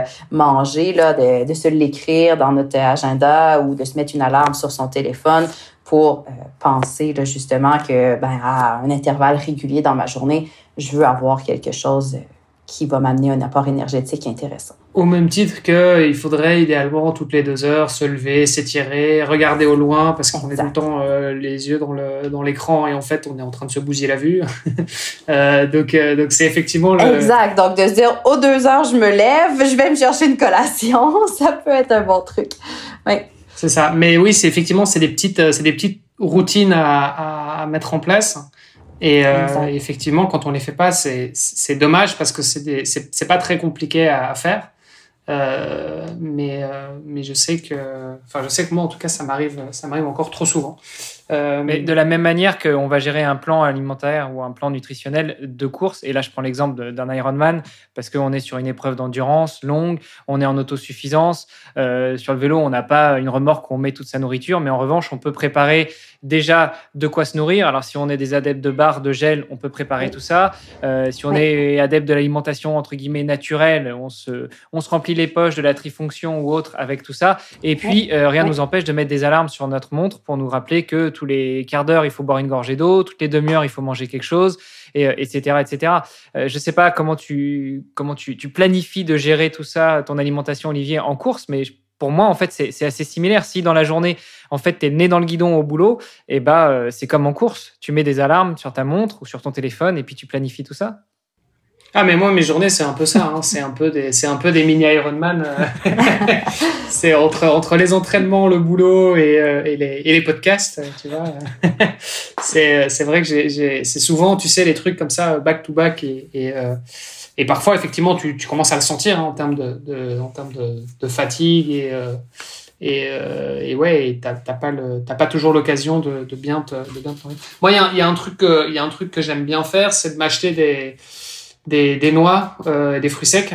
Mhm. Parce que c'est quelque chose de sain, euh, tu peux en manger a priori tant que tu veux, enfin sauf si tu nous dis le contraire Isabelle. Mais non, mais c'est sûr que pour un athlète là, bon, euh, comme toi Olivier qui a peut-être une grosse charge d'entraînement, c'est le genre d'aliment qui est très dense en énergie, donc qui va aider aussi à venir combler un apport calorique qui est des fois difficile à venir combler parce que on doit manger quand même une grande quantité d'aliments pour refaire le plein d'énergie c'est sûr que quelqu'un qui serait peut-être plus à surveiller son poids, euh, je lui dirais pas qu'on peut manger des noix à volonté, même si ça reste un bon aliment sain. Euh, c'est quand même un aliment qui est très dense en énergie, donc il s'agit toujours de voir c'est quoi nos objectifs aussi, euh, puis à quel moment je les mange ces noix-là. Donc si je les mange juste avant un entraînement, ben, ça contient pas tant de glucides que ça. C'est surtout des matières grasses, des protéines, donc mhm. beaucoup plus difficile à digérer. Donc oui, intéressant en collation de façon quotidienne, mais si je suis plus avant ma séance d'entraînement, euh, les fruits séchés ou euh, un fruit frais, euh, produits céréaliers va être plus intéressant. Là. Il y a quelque chose que, je, que moi, je, je, dont je raffole, c'est le pain de figue. Oui. Euh, donc c'est des, des, figues et des amandes, je pense. Ok. Euh, c'est juste compacté ensemble et ça fait une espèce de petite, euh, une grosse galette. Et c'est hyper consistant. Euh, et moi, c'est ce que je mange sur le vélo. Donc dès que j'ai une sortie de plus de 3 heures, j'ai un, j'ai un pain, j'ai un pain de figue avec et je, je mange ça par petits bouts. Oui, ça a l'air super euh, dense d'un point de vue énergétique. Puis justement, vu qu'on a une base euh, aussi de fruits séchés, on a un apport euh, glucidique qui est intéressant. Le fait quand même d'avoir bon, les amandes, ça amène sur le vélo un effet de gestion d'énergie qui est plus stable, plus constant. À la course, c'est sûr que là, ce serait peut-être plus difficile parce qu'il y a plus de choc au niveau digestif. Donc, il faut voir si ça se tolère aussi bien à la course. Mais sur le vélo, vu qu'on est quand même porté euh, il y a beaucoup moins d'impact au niveau digestif, donc on peut se permettre d'aller vers euh, des aliments comme ça qui nous aident aussi à maintenir une glycémie qui est beaucoup plus stable. Euh, puis pour mm-hmm. revenir peut-être sur ce que Hermano disait, donc justement quand on part pour une compétition de longue distance, un Ironman, l'importance aussi de planifier son alimentation pendant euh, notre effort. Donc moi, quand je fais des plans pour des athlètes, euh, à chaque heure, là, on va vraiment détailler euh, ce qui doit être consommé pour vraiment s'assurer que l'apport est constant, qu'on n'a pas un moment donné où on arrive où on a vraiment trop faim, où on sent qu'on manque beaucoup d'énergie, puis là, on, on, mange un peu trop, ou à l'inverse, des moments où on est vraiment là, avec des apports insuffisants. Donc, le fait d'avoir cette planification-là, ça nous aide à bien gérer euh, notre effort. Donc, c'est important de euh, peut-être prendre conscience de ça, de faire l'exercice, de le planifier, de voir qu'est-ce que j'amène avec moi, qu'est-ce que j'utilise qui est disponible sur le parcours de la course aussi, pour vraiment faire des tests à l'entraînement avec ces aliments-là. Alors, euh, mhm.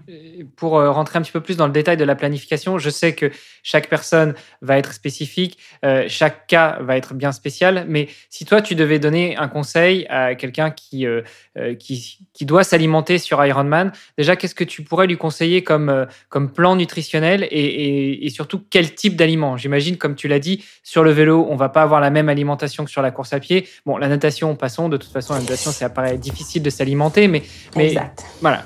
Qu'est-ce que tu fais, toi, avant le départ? Qu'est-ce que tu fais, enfin plutôt qu'est-ce que tu conseilles à tes athlètes de faire une fois qu'on sort de l'eau, une fois qu'on est sur le vélo, pendant combien de temps, à quelle fréquence, et pendant la transition vélo-course à pied, et puis encore après pendant la course à pied, et bien sûr en récupération une fois qu'on a passé la ligne. Parce qu'on a souvent tendance à l'oublier. On se dit, ça y est, on a passé la ligne. Un bon burger frites ou un bon steak frites. Mais, mais ça fait peut-être partie de l'alimentation idéale, non? Oui, euh, en effet. Euh, donc, c'est sûr que, bon, avant le départ, euh, de prévoir quand même un petit déjeuner dans ce qu'on est habitué de manger avec un délai suffisant pour euh, la digestion.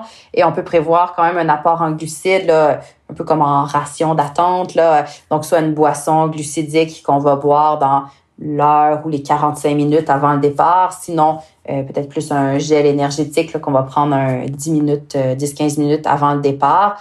Euh, et évidemment, bon, pour le volet natation, on mange pas là, sur cette euh, section de course-là. Pour le Ironman, ben, tout se joue un peu sur le vélo. Donc, si on mange pas assez sur le vélo, on est un peu foutu. Là, on rattrapera jamais ce déficit énergétique-là à la course à pied. Donc, c'est vraiment important d'avoir une planification nutritionnelle sur le vélo qui est optimale. Et généralement, c'est là où on peut aussi essayer d'aller chercher un apport énergétique un petit peu plus élevé parce que la tolérance est généralement euh, un petit peu plus facile sur le vélo qu'à la course à pied. Donc, euh, d'essayer d'intégrer une bonne part euh, de glucides et un petit peu de protéines aussi euh, pour aller chercher un effet quand même rassasiant. Donc, euh, le pain de figue d'Olivier avec des amandes, on a un peu de matière grasse, on a un peu de protéines. moi, je sais que parfois, j'ai des gens qui vont s'amener des petites tartines avec du jambon ou avec du beurre d'arachide. Là, ici, c'est quelque chose que les gens aiment bien, le beurre d'arachide. Mais donc, vraiment de prévoir soit via des bars ou des aliments solides d'avoir justement cet apport-là euh, en protéines qui peut être intéressant sur le volet vélo. Et moi, je vais beaucoup regarder aussi l'apport en glucides en termes de grammes de glucides par heure d'effort. Euh, donc, pour le volet euh, vélo, on va vraiment essayer d'aller chercher un apport qui est un peu plus élevé. Donc, moi, généralement, là, bon, dépendamment évidemment des athlètes, de la tolérance digestive, mais euh, on peut se rendre jusqu'à un 90 grammes de glucides par heure euh, pour vraiment aller chercher un apport qui est très élevé. C'est sûr que c'est pas tout le monde qui tolère bien ça. Si on l'a jamais fait à l'entraînement, c'est pas une bonne idée de commencer euh, le jour de la compétition avec un apport aussi élevé. Donc, c'est de voir, OK, c'est quoi mon apport en glucides usuel à l'heure à l'entraînement? Euh, disons que je consomme 40 grammes de glucides à l'heure euh, à l'entraînement, d'essayer progressivement d'augmenter ma tolérance. Déjà, un 60-75 grammes à l'heure, ça peut quand même être un bon point de départ aussi là, pour mmh, beaucoup de mmh. gens. Et au niveau des, parce qu'au niveau des glucides, tu peux les manger, tu peux aussi les boire. Souvent, c'est ce qu'on fait, c'est que on a des, des boissons à l'effort, donc euh, voilà qu'on met qu'on met dans la gourde. C'est vrai que c'est en général plus facile que de. Exact. Parce que pour manger, euh, un peu moins de 100 grammes de glucides par heure. Ça, ça fait quand même, il faut y aller. Donc, c'est ça. ça fait, Donc, ça fait faut beaucoup, combiner. euh, Faut, faut combiner. Euh, effectivement, boissons euh, sportives, ça peut être avec des gels et on va donner des aliments, des vrais aliments pour euh, essayer de pas toujours être dans un goût sucré parce que ma boisson sportive est sucrée, mes gels, mes bonbons sont sucrés. À un moment donné, le goût sucré, euh, on vient saturer aussi. Donc, de penser d'avoir des alternatives salées ou solides, du moins, qui vont venir un peu euh, casser cette monotonie-là du goût sucré, c'est important. Mais oui, d'avoir euh, cette combinaison-là de différents types de glucides, euh, c'est euh, c'est vraiment primordial. Et moi, j'aime bien quand même toujours garder une bouteille d'eau euh, pour aussi là, juste avoir quelque chose de très neutre euh, qui vient aider à diluer euh, par moment là, cet apport élevé en glucides là pour favoriser une bonne absorption aussi. C'est c'est Va- c'est Valentin Lacroix qui, euh, qui recommandait ses- euh, sa fameuse recette de boulettes de riz. euh, Oui, moi, euh, c'est quelque soit, chose. Soit salé. C'est quelque chose que j'aime bien euh, faire, puis euh, je recommande souvent ça aussi à des clients. Donc, euh, petite boulette de riz avec du riz à sushi, donc euh, un riz cal rose là, ça. collant. Et puis, euh, on peut les faire en version sucrée, donc avec euh, des fruits séchés, avec euh, du lait condensé sucré, du sucre, du sirop d'érable. Nous, au Québec, on aime bien le sirop d'érable. Euh, mais on peut le faire aussi en version salée, avec euh, vraiment là... des, euh, des petits morceaux de jambon, euh, des, une omelette qu'on va couper en petits morceaux, qu'on va intégrer dedans.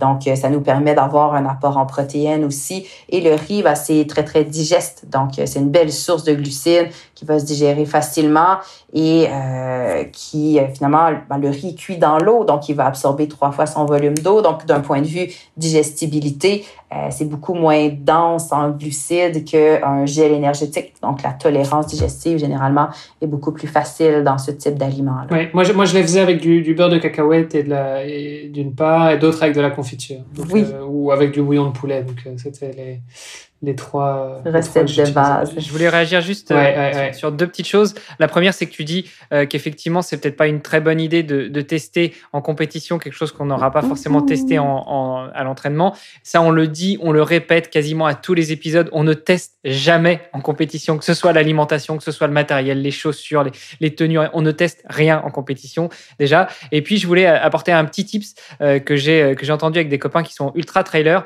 euh, notamment au niveau de l'hydratation. Alors, tu me diras ce que tu en penses. Mais c'est vrai que quand on, se rend sur des courses euh, plutôt longues et où il fait plutôt chaud, et ben le- la petite fiole de euh, d'huile essentielle de menthe poivrée, on en met une goutte dans un bidon. euh, et et l'avantage, c'est que même avec une eau qui aura un petit peu chauffé, alors quand on fait de l'Ironman, on fait 3, 4, 5, 6 heures sur le vélo, et ben avec une eau qui aura un peu chauffé, euh, on aura toujours cette sensation de fraîcheur et ça peut être aussi pas mal Mhm. en course à pied. Et je pense que ça permet aussi de couper, euh, de casser le goût, que ce soit un goût sucré ou un goût salé, avec euh, cette sensation de, de fraîcheur. Je sais pas ce que tu en penses, toi, en tant que nutritionniste. Oui, ça, ben, ça peut être une bonne idée. Puis il y a même bon, certaines études scientifiques qui ont été aussi faites là, dans justement ces contextes-là de température très chaude. Est-ce que l'utilisation des fois de l'amande poivrée comme ça peut euh, venir aider? Puis oui, finalement, l'effet, c'est surtout un effet de perception. Donc, euh, l'effet rafraîchissant euh, de la menthe là, euh, qui va nous donner cette impression-là de fraîcheur, même si notre eau est rendue très, très chaude. Donc oui, ça peut être euh, justement sur du très long, euh, quand on sait que nos bidons vont être euh, à la chaleur, au soleil, euh, vont chauffer. Ça peut être une idée intéressante. Mhm. Vas-y, je t'en prie, Olivier. Non, non, j'étais, j'étais étonné de, de t'entendre dire euh, qu'il y a des gens qui faisaient un Ironman en 3 heures sur le. Euh, J'ai pas forcément précisé si c'était un half ou si c'était un full. je trouvais ça plutôt impressionnant. C'est quand même une bonne performance, ça, trois heures pour euh, le vélo.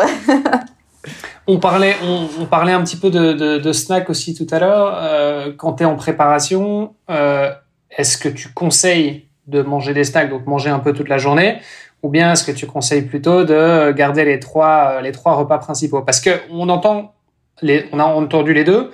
Euh, de manière générale, pour la plupart de la population qui est malheureusement sédentaire, euh, on a tendance à dire euh, ne grignotez pas, mangez bien euh, vos trois repas euh, aux heures, etc., pour respecter votre horloge biologique et, les, les, phases de, de, de, digestion, etc. Par contre, pour les sportifs, en général, on entend plutôt, bah non, il faut vous manger toute la journée, faut, faut pas attendre d'avoir faim, faut manger. Ça, ça, dépend encore toujours du niveau d'entraînement, de la charge d'entraînement qu'on a. Donc, c'est sûr que si on a une charge d'entraînement très, très élevée, un besoin énergétique très élevé, juste trois repas par jour, c'est probablement pas suffisant. Euh, faut faire attention avec le grignotage parce que des fois, la qualité des aliments qu'on grignote est moindre que la qualité des aliments qu'on va mettre dans notre assiette dans le cadre d'un vrai repas. Donc moi, je vais quand même toujours encourager les gens à prendre leurs trois repas par jour et à venir intégrer des collations de bonne qualité.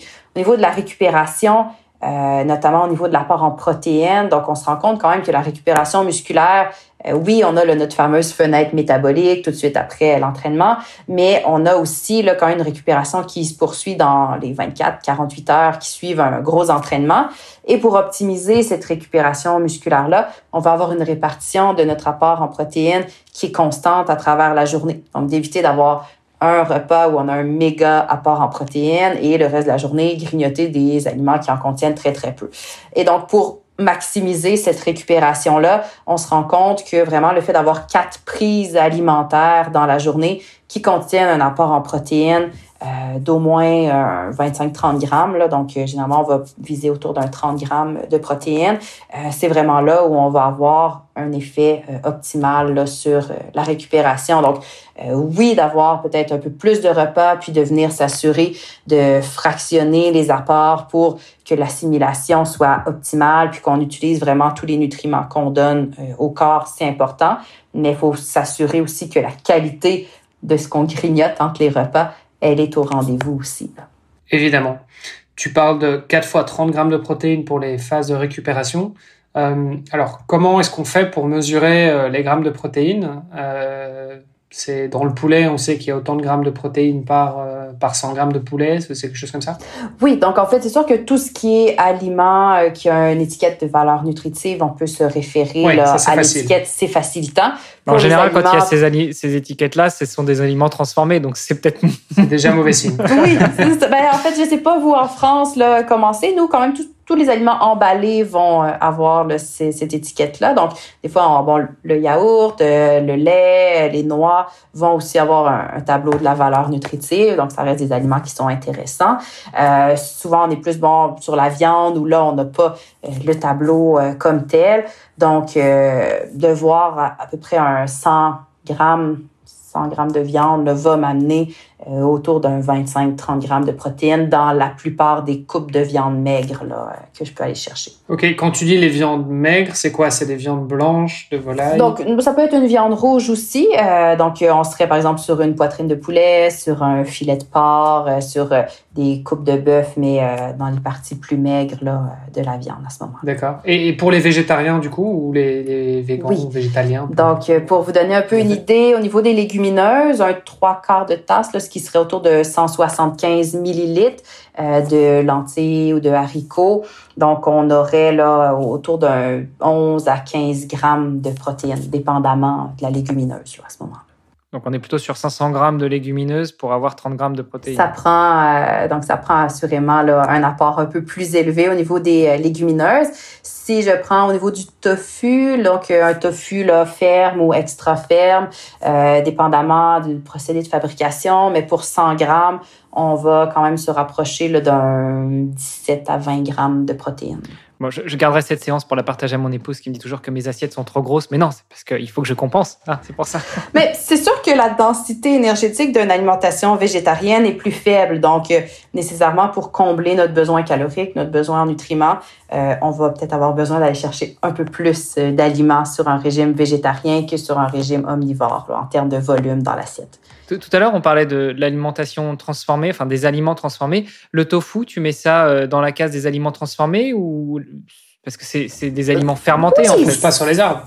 C'est un aliment transformé un peu au même titre que le fromage. Donc euh, euh, c'est pour ça tantôt que je disais, bah, il y a quand même un certain nombre d'aliments transformés qui sont très intéressants d'un point de vue nutritionnel. C'est vraiment quand on tombe dans le ultra transformé où là, on perd vraiment tout l'intérêt nutritionnel. Mais dès lors qu'on a un aliment qui est, on va dire, minimalement transformé ou qui est juste euh, transformé pour en faire un, nouvel aliment, mais avec une liste d'ingrédients très courte, je pense au pain, au fromage, au tofu, bah, ça reste des aliments qu'on peut très bien inclure là, au quotidien. Euh, super. Tout à l'heure, tu as un petit peu éludé la question, finalement, tu y as répondu quand euh, je te disais euh, qu'est-ce que tu conseilles comme alimentation en récupération après une course? Alors, pas en récupération quelques heures après, mais effectivement, quand tu passes la ligne dans cette fameuse fenêtre métabolique. Et puis, le corollaire à ça, c'est on, entend souvent parler de la, bonne bière de récup bien fraîche. Est-ce que d'un point de vue nutritionnel, c'est une bonne idée, au-delà de l'aspect psychologique, mental, de, de boire une bière et surtout de boire une bière bien fraîche Attention, ce podcast n'est pas sponsorisé par une marque de bière. On reviendra à la bière après, mais pour répondre à la première portion de la question, côté récupération, euh, c'est certain que oui, dans les 30 à 60 minutes après la fin d'une épreuve, on va vouloir aller chercher euh, un apport alimentaire pour déclencher ou euh, initier le processus de récupération. Il y a deux choses qu'on veut prendre en compte. Donc, on veut refaire nos réserves de glycogène. Donc, ces réserves-là de glycogène vont être épuisées après une heure et demie à deux heures d'efforts modérés à intense. C'est sûr que si je vais jogger 30 minutes à basse intensité, j'ai pas besoin d'une grosse collation de récupération. Il faut toujours relativiser les choses.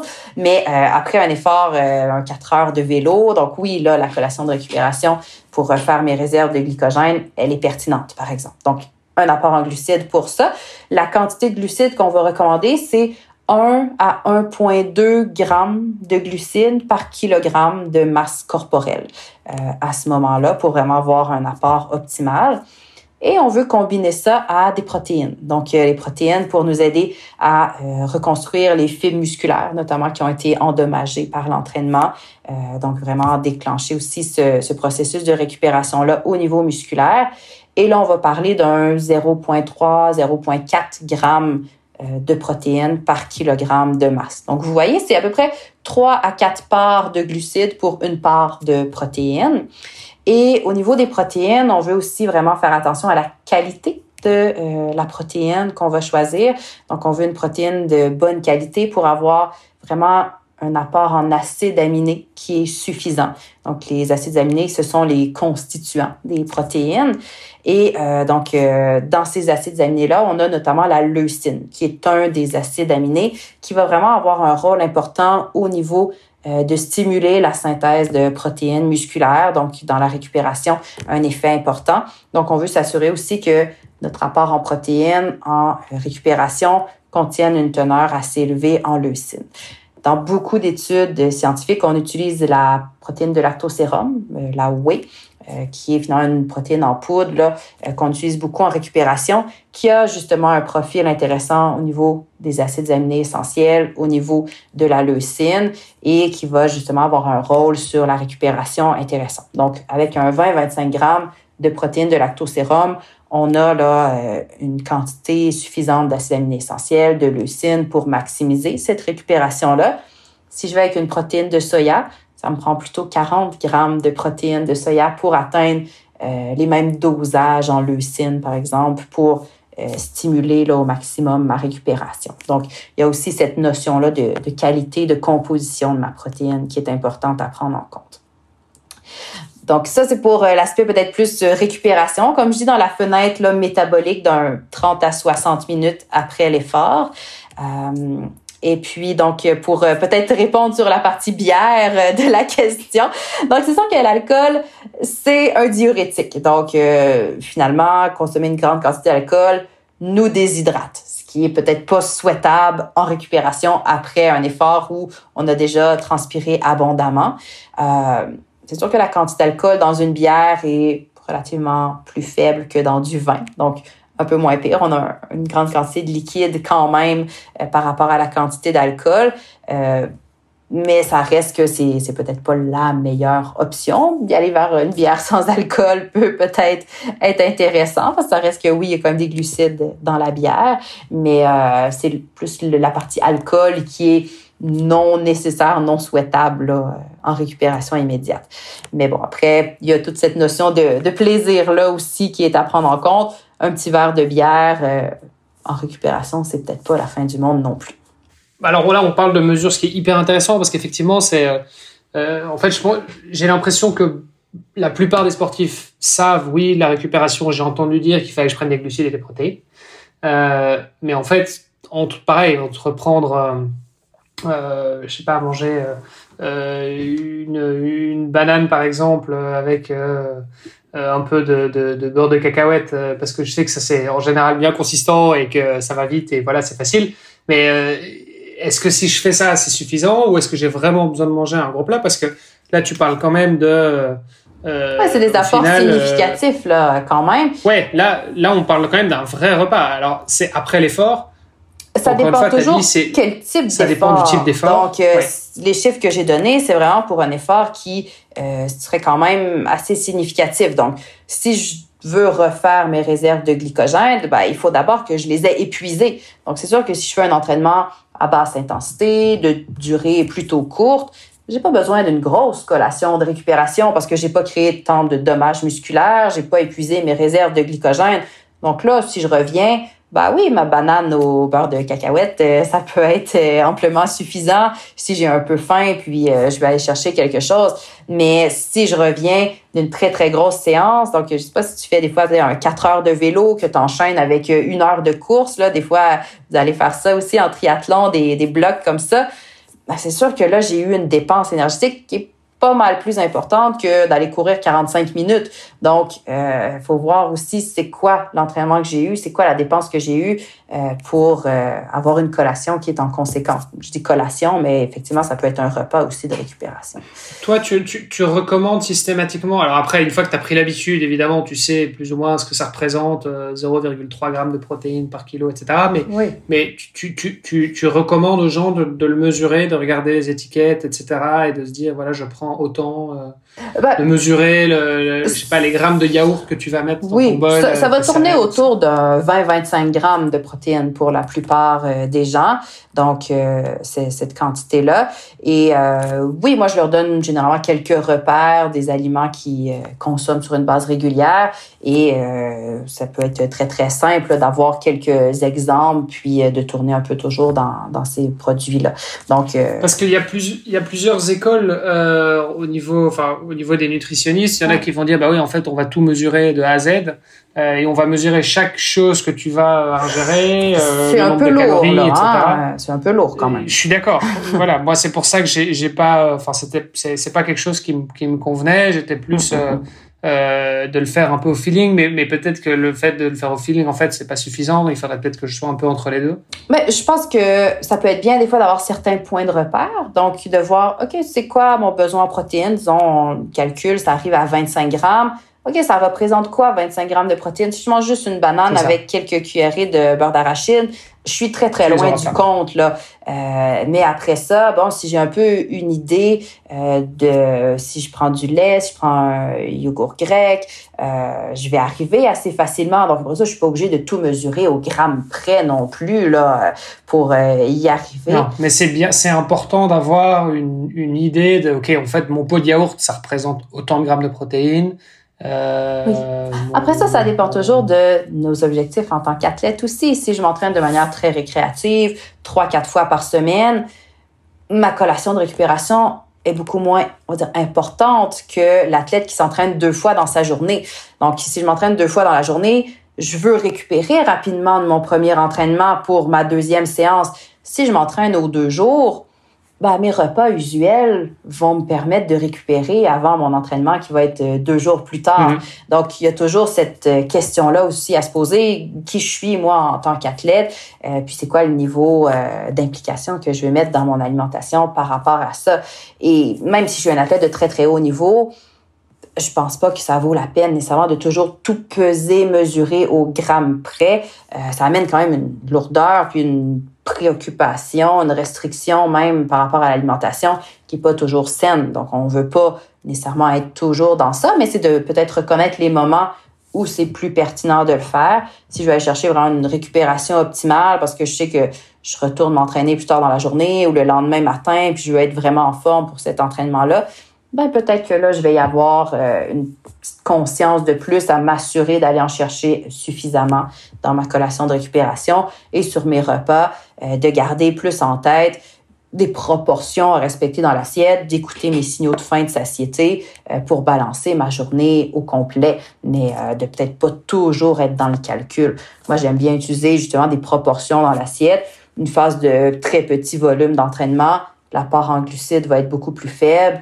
Une phase de gros entraînement, euh, la proportion de glucides dans l'assiette va être plus élevée. Donc, je l'illustre avec des images d'assiette. Donc, c'est visuellement beaucoup plus pratique, puis on n'a pas besoin de tout peser, mesurer avec la balance. Oui, puis ça devient, ça devient des réflexes euh, assez, assez Exact, exact. Tu sais qu'à un moment donné, ma collation de récupération, je l'ai peut-être pesé, mesuré quelques fois. Et après ça, j'ai plus besoin de le faire. Là. Et puis je pense que c'est aussi à double tranchant parce que tout peser, pour tout mesurer, euh, pour savoir ce que tu ingères, euh, c'est une chose. Mais dans ce cas-là, il faut aussi tout peser et tout mesurer dans ce que tu dépenses. Et ça me paraît beaucoup plus difficile de savoir exactement quelles sont les quantités de glucides, de lipides, de protéines que tu as consommées pendant un effort, même si tu peux te baser sur une formule euh, qui permet à peu près de calculer suivant l'intensité, suivant le nombre, le nombre d'heures, mhm. etc. Mais, mais tu seras jamais au gramme près de, de consommer. Non, puis il faut voir que sur l'étiquette euh, nutritionnelle, il y a aussi une marge d'erreur. Hein. Euh, c'est le chiffre qui nous est écrit là. Là, si on me dit j'ai 10 euh, grammes de protéines dans mon yaourt, ben peut-être que c'est 11 ou peut-être que c'est 9, puis il y a une petite variabilité des fois d'une saison à l'autre où on va arrondir les chiffres. Donc, à un moment donné, à trop vouloir être précis, il y a aussi cette variabilité-là dans ma dépense énergétique, dans l'information qui m'est donnée. Donc, oui, on veut être conscient de certains concepts, de certains principes, on veut les appliquer au meilleur, mais il faut pas virer trop euh, fou non plus là, avec tout ça. C'est important le plaisir dans l'assiette? Dans C'est primordial, oui. Ça reste important qu'on soit un athlète amateur ou un athlète de haut niveau. Je pense qu'il faut garder ce plaisir-là de manger, oui. Mais parce que, je veux dire, bon, le plaisir de manger, tu peux aussi... Euh, parfois, tu pourrais te dire, hey, je me force un petit peu, euh, j'ai peut-être pas si faim que ça, mais bon, il faut que je prenne mes protéines. Ou, euh, ou bien il, vaut mieux écouter, euh, écouter ton corps dans ce cas-là et tu dis, bah non, en fait, j'ai plus faim, j'ai plus faim. Bah, faut relativiser. Donc, il y a certains, certaines situations où après un très gros entraînement, il va y avoir un peu un sentiment d'anorexigène qui va se développer. Donc, où j'aurais pas mais je sais que je viens de dépenser beaucoup de calories parce que ça fait trois heures que je m'entraîne. Donc, des fois, dans ce contexte-là, euh, ça peut quand même être bon de dire, OK, ben, je vais me forcer un petit peu, je vais, euh, bon, peut-être pas dans les dix minutes qui suivent la fin de l'entraînement, mais dans l'heure qui suit, je vais essayer quand même de prendre quelque chose qui me plaît, mais qui va m'aider à amorcer mon processus de récupération. Euh, mais après ça, si je suis au repas, je me suis fait une assiette, puis je me rends compte que ben, j'ai plus faim pour les trois, quatre bouchées qui me restent, ben, c'est pas grave, je suis pas obligée de les finir, puis je mangerai dans une heure ou dans deux heures quand la faim euh, sera de retour. Puis ça, c'est important de, de respecter mhm, ça aussi. Mhm. Isabelle, je, vois que le temps file. Euh, on s'était fixé un certain laps de temps pour euh, cet épisode. Euh, est-ce qu'il y a des, éléments que tu voudrais rajouter qui sont absolument importants pour toi, pour toutes les sportives et tous les sportifs qui nous écoutent, qu'ils doivent connaître eu égard à la nutrition ou à l'alimentation sportive? Mm-hmm. ben, Je pense qu'on a quand même fait un bon tour là, de tout ce qui est aliments. On n'a pas beaucoup parlé au niveau de l'hydratation. donc, l'hydratation dans le sport, surtout dans les sports d'endurance, c'est quand même quelque chose qui revêt aussi euh, une importance particulière. Et on a beaucoup de messages, en fait, on est bombardé de messages qui nous incitent à boire, qui nous mettent en garde contre la déshydratation. Euh, faut juste être conscient aussi que parfois il y a des risques de surhydratation qui sont des fois plus élevés euh, dans les épreuves d'endurance. Donc les épreuves de 4 heures et plus, on se rend compte que le risque de surhydratation augmente aussi. Euh, donc euh, le fait de respecter sa sensation de soif, de ne pas trop boire, euh, c'est aussi quelque chose euh, d'important à garder en tête, puis euh, de vraiment avoir cette balance-là de, oui, on veut peut-être éviter une déshydratation sévère, mais de l'autre côté, on veut pas aller vers la surhydratation qui amène des conséquences pour la santé aussi, de l'hyponatrémie, par exemple, qui peuvent être vraiment délétères également. Donc, cette juste balance-là dans l'hydratation, elle est aussi super importante là, pendant un effort physique en, général, ce qu'on retient, c'est un, demi-litre par heure en moyenne, après ça, ça varie un petit peu en fonction de la météo et tout moi, ça. Souvent, je vais dire entre 3 et 600 millilitres euh, par heure, dépendamment, là, évidemment, des conditions météo. Euh, on adapte selon euh, sa sensation de soif aussi. Mais oui, un demi-litre par heure, ça peut être quand même un guide intéressant. Là. Mais donc, du coup, ça, ça c'est relativement facile parce que, voilà, en général, c'est une gourde de vélo. Les, petites gourdes, en général, elles font Exact, exact, exact. Ça, c'est assez facile. Euh, comment, comment on fait quand on a une sortie de 4 heures et que forcément sur un vélo. Alors après, ça dépend. Il y a des gens qui peuvent mettre. Ça dépend le type de vélo que tu as, mais mhm. la plupart des vélos, en général, tu as, deux porte-gourdes. C'est rare que tu en aies quatre, cinq. Oui. Euh, faut se trouver une place pour arrêter, pour euh, faire le plein, là, une station de ravitaillement. Ok, on est d'accord. Tu as parlé de la surhydratation, autant la déshydratation. Bon, alors déjà, on a le signe de la soif. Euh, qui, euh, qui ben, Le signe de soif n'est pas nécessairement un synonyme que je suis déshydraté. C'est juste un signe que c'est le moment que je boive. Donc, le corps m'indique que là, je dois boire, mais euh, c'est pas associé à une déshydratation importante nécessairement rendue là. Mais, mais, mais en même temps, c'est quelque chose qu'on entend souvent, peut-être à tort. il faut hmm, boire. C'est le pire conseil. Donc, il faut boire quand on a soif. OK. Ouais. Le corps est bien fait, hein? Vous n'allez pas penser nécessairement d'aller aux toilettes avant d'avoir envie. Ben, c'est la même chose avec l'hydratation. On ne devrait pas nécessairement boire avant d'avoir ouais, alors, je suis d'accord, mais en même temps, euh, avant de prendre le départ euh, d'un triathlon, surtout sur des longues distances, t'essayes quand même de te forcer à la Oui, oui, oui, il y a des situations quand même. Tu y vas. Même si t'as pas besoin d'y aller, tu y vas quand même. situations, effectivement.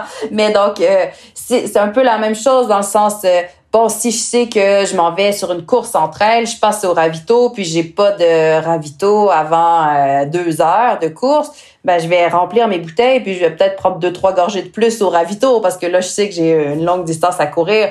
Mais si je fais hmm. un marathon, il y a des stations de ravitaillement aux deux kilomètres honnêtement, euh, je risque pas de manquer vraiment d'eau pendant ma course. Donc, euh, si j'ai pas soif à une station, je passe mhm. tout droit, puis j'arrêterai à la prochaine. Là. Donc, faut relativiser aussi en fonction de l'accessibilité euh, des produits. Alors après, encore une fois, ça dépend. Si on fait un marathon au mois de au mois de novembre, c'est peut-être pas nécessaire, mais si tu fais un marathon, surtout sur un Ironman par exemple, en fait, les stations de, de ravitaillement tu t'arrêtes, enfin, tu t'arrêtes, t'es pas obligé de t'arrêter, mais en tout cas, tu prends l'eau dans tous les cas, parce qu'en général, il fait chaud, tu as besoin de te rafraîchir, donc à minima, t'es pas obligé de la boire, l'eau, mais au moins, au moins, tu, te, tu te vides, tu te vides le verre euh, sur, la tronche et ça fait beaucoup le de bien. côté, donc, coup de chaleur est pas nécessairement relié avec l'hydratation, mais le fait de s'arroser, de diminuer la température corporelle, ça, ça va beaucoup aider, là. Ouais. Et l'hydratation, euh, parce qu'on parle de l'hydratation sur la course, mais en réalité, l'hydratation, elle commence déjà plusieurs jours avant. Euh, ben, il faut en fait éviter d'arriver déshydraté sur la ligne de départ. Donc, c'est sûr que si on boit pas suffisamment la veille, euh, ça peut avoir un impact, mais on ne veut pas non plus se surhydrater avant la course euh, non plus, mais, juste être bien hydraté, puis penser dans les jours avant, généralement, je vais peut-être faire une surcharge en glycogène, donc augmenter mes apports en glucides pour augmenter mes réserves et chaque gramme de glycogène est mis en réserve avec 2 à 3 grammes d'eau. Donc, il faut quand même bien s'hydrater aussi dans un processus de surcharge en glycogène, juste pour que euh, les réserves se construisent de la bonne façon. Oui, parce que ce qu'il ce qui, ce qu'il faut savoir, en tout cas, moi, c'est ce qui me semble, c'est ce que j'avais entendu, c'est que la plupart des gens euh, ne s'hydratent pas suffisamment. Euh, il y a eu des campagnes, il y a, je sais pas, ça, faisait des années, mais il y avait des, campagnes de, santé publique qui disaient voilà, il faut boire euh, un litre et demi, deux litres d'eau par mmh. jour, etc. Donc euh, bon, ça c'était des trucs vraiment très grand public, mais mais j'ai l'impression et, même moi je, je, je m'en rends compte, c'est que je je bois pas suffisamment parce que euh, voilà, bon, encore une fois, je suis dans mon truc, je travaille, machin et et si j'ai pas ma gourde, si j'ai une gourde à côté de moi, je, ou une bouteille, je, je le fais, je bois parce que c'est un réflexe. Mais par contre, si je l'ai pas, en fait, je suis capable de pas boire pendant pendant six heures et, euh, et, en fait, le fait de pas boire, de pas être bien hydraté, bah tu, tu vas avoir un petit mal de tête, euh, etc. Enfin, tu vas voir qu'il y a des petits dysfonctionnements euh, au niveau du corps. Oui, donc c'est important effectivement de bien s'hydrater au quotidien. Après ça, de dire il faut nécessairement boire 2 litres de d'eau par jour. C'est relatif. Si je suis quelqu'un qui mange beaucoup de fruits, beaucoup de légumes, je bois un ou deux cafés, je mange une soupe pour mon repas du midi, j'ai quand même des liquides dans tous ces aliments-là qui diminuent mon besoin en eau, euh, versus si je suis quelqu'un qui mange très peu d'aliments d'origine végétale, qui boit pas d'autres liquides, euh, là, mon besoin en eau va être plus élevé. Donc, euh, d'avoir un chiffre unique euh, à atteindre, c'est peut-être pas une recommandation universelle, mais encore là, la sensation de soif, le fait de boire sur une base régulière, sans se surhydrater, c'est encore là le message clé à retenir. Je voulais revenir justement sur la surhydratation parce que autant la déshydratation, alors en course c'est plus difficile, mais post-entraînement ou en fin de journée, euh, ça peut se juger aussi à la couleur des urines. Qu'est-ce qu'on a comme signe pour nous avertir d'une surhydratation, hormis l'envie d'aller euh, aux toilettes plus régulières? Quoique je suis même pas mmh. certain. Ben, pendant l'effort, on va pas nécessairement toujours avoir cet effet-là d'envie parce qu'il y a des hormones aussi qui sont sécrétées qui peuvent venir bloquer un peu l'envie. Euh, mais donc, déjà, on va sentir peut-être qu'au niveau de l'estomac, ça brasse un petit peu plus. Euh, on peut se sentir sinon un peu plus étourdi. On peut sentir des nausées, avoir des vomissements euh, qui sont présents. Donc, des fois, il y a aussi des gens qui vont confondre symptômes de déshydratation avec symptômes de surhydratation. Euh, et dans des cas qui vont euh, peut-être un petit peu plus loin, donc là, vraiment étourdissement qui peuvent mener à évanouissement, coma. On a des, euh, des morts qui ont déjà été recensés aussi sur des épreuves comme des marathons dus à de la surhydratation. Donc, c'est des cas extrêmes, mais c'est des cas réels quand mhm, même. Mhm. OK. Euh, avant de te lâcher, parce que effectivement, on arrive, euh, on arrive à la fin de l'épisode. Euh, tu, Hermano parlait tout à l'heure du, du régime paléo. Est-ce que le cru, c'est quelque chose que tu recommandes particulièrement ben, Un régime crudivore à 100%, non, c'est un régime qui est assurément très très déficient d'un point de vue nutritionnel.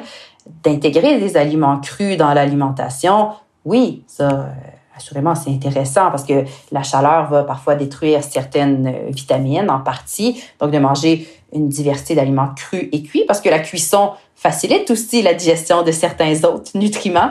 Euh, mm-hmm. Donc, c'est quand même important d'aller chercher des modes de cuisson différents. Donc, on parlait de variété tantôt. Ça s'applique aussi sur les modes de cuisson. mais l'alimentation crudivore, ça, c'est assurément déficitaire d'un point de vue nutritionnel. Donc, c'est euh, à éviter si on est vraiment juste euh, dans le cru tout le temps. Ok, mais c'est bien de rajouter effectivement du cru. Typiquement, euh, enfin, je me suis rendu compte il y a pas longtemps qu'en fait, je pouvais manger des brocolis crus. Oui, des légumes crus, une salade, exactement. c'est des trucs, enfin, c'est c'est voilà la plupart des gens pour eux ça leur paraît dingue mais en fait euh, voilà tu peux tu coupes ton brocoli en tout petits morceaux euh, tu fais une salade euh, je fais souvent ça des salades de légumes avec carottes courgettes brocolis chou-fleur coupé en tout petits morceaux de l'huile et des noix. Moi je passe mon chou-fleur dans le robot culinaire ça fait une petite semoule comme du couscous et là tu peux te servir de ça comme base pour une salade ça fait différent puis oui c'est super intéressant. Donc c'est d'y aller avec une variété là au niveau de la façon de présenter les aliments. OK. Et alors, une, toute dernière euh, petite question pour moi. Euh, tu parlais tout à l'heure du microbiote et du système immunitaire. Euh, Est-ce que tu peux définir ce qu'est le, le, microbiote? Et quel est son impact vis-à-vis du, système immunitaire Juste parce qu'on l'a mentionné, mais on n'a pas forcément expliqué ce que c'était. C'est quelque chose sur lequel on revient, enfin Valentin euh, revient beaucoup dans, dans, le, dans le livre Devenir triathlète, mais voilà, tout le monde ne l'a pas lu. Donc est-ce que tu peux juste... Oui, en fait, on pourrait en parler probablement pendant une demi-heure. Donc euh, il va falloir euh, que je revienne. Mais donc le microbiote, c'est vraiment tout ce qui est les, des micro-organismes, les, les, bactéries qui vont résider dans le système digestif, donc toute la, la flore intestinale qui va avoir des interactions avec, entre autres, le système immunitaire, parce qu'il y a un 70 de notre système immunitaire qui est logé au niveau euh, du système digestif à proprement parler. Donc, euh, c'est sûr qu'il y a une bonne part euh, de notre système immunitaire qui va être en interaction directe avec ce microbiote-là aussi. Donc, d'avoir un microbiote fort va nécessairement avoir un effet positif, bénéfique sur la santé immunitaire, mais sur plein d'autres aspects de santé. Et ça, c'est un domaine de recherche qui est somme toute assez nouveau et euh, on se rend compte de plus en plus des interactions multiples avec différents facteurs de santé euh, par rapport à cet aspect-là. Super. Bah écoute, merci beaucoup Isabelle euh, d'avoir répondu à nos questions, d'avoir répondu présente à notre invitation. pour terminer, où est-ce qu'on peut te retrouver sur les réseaux, sur Internet, si on veut en savoir plus sur toi, sur ton métier, si on veut continuer l'échange, où est-ce qu'on peut te, te contacter? Ou si on veut aussi se faire accompagner, peut-être, je sais pas, est-ce que tu, tu accompagnes des athlètes oui, encore? euh, ben, en France, là, j'ai pas, euh, j'ai pas vraiment euh, de, de, clientèle là, euh, de ce côté-là pour le moment. Mais euh, donc, j'ai un site web, isabellemorinnutrition.com. donc, vous pouvez là me retrouver de cette façon-là sur le site de la clinique du coureur aussi. Là, donc, vous allez pouvoir aller chercher les blogs, les articles de blog si vous êtes intéressé par différentes formations en nutrition euh, dont euh, le cours que je vais donner là, à Chamonix euh, le 20 et 21 août prochain. c'est aussi disponible sur le site de la clinique du coureur.com. Donc, c'est des endroits là où vous pouvez facilement venir me trouver. Super. Bah écoute, merci encore. On te souhaite une bonne fin de journée, une bonne continuation. Et puis, euh, bah, on se donne rendez-vous euh, peut-être euh, plus tard pour d'autres précisions encore sur l'alimentation ou peut-être qui sait un jour sur une course quand tu seras en train de, de contrôler comment s'alimentent tes athlètes. Tout à fait. Ça m'a fait vraiment plaisir d'être avec vous aujourd'hui. Merci. Merci pour cette belle rencontre, Isabelle. Au revoir. Merci. Bye bye. Salut. Merci d'avoir écouté cet épisode jusqu'au bout. N'oubliez pas de rejoindre notre groupe Facebook pour discuter avec les invités, commenter et poser vos questions. Et Olivier et moi, nous vous répondrons dans un prochain épisode. À la semaine prochaine. Salut les sportifs.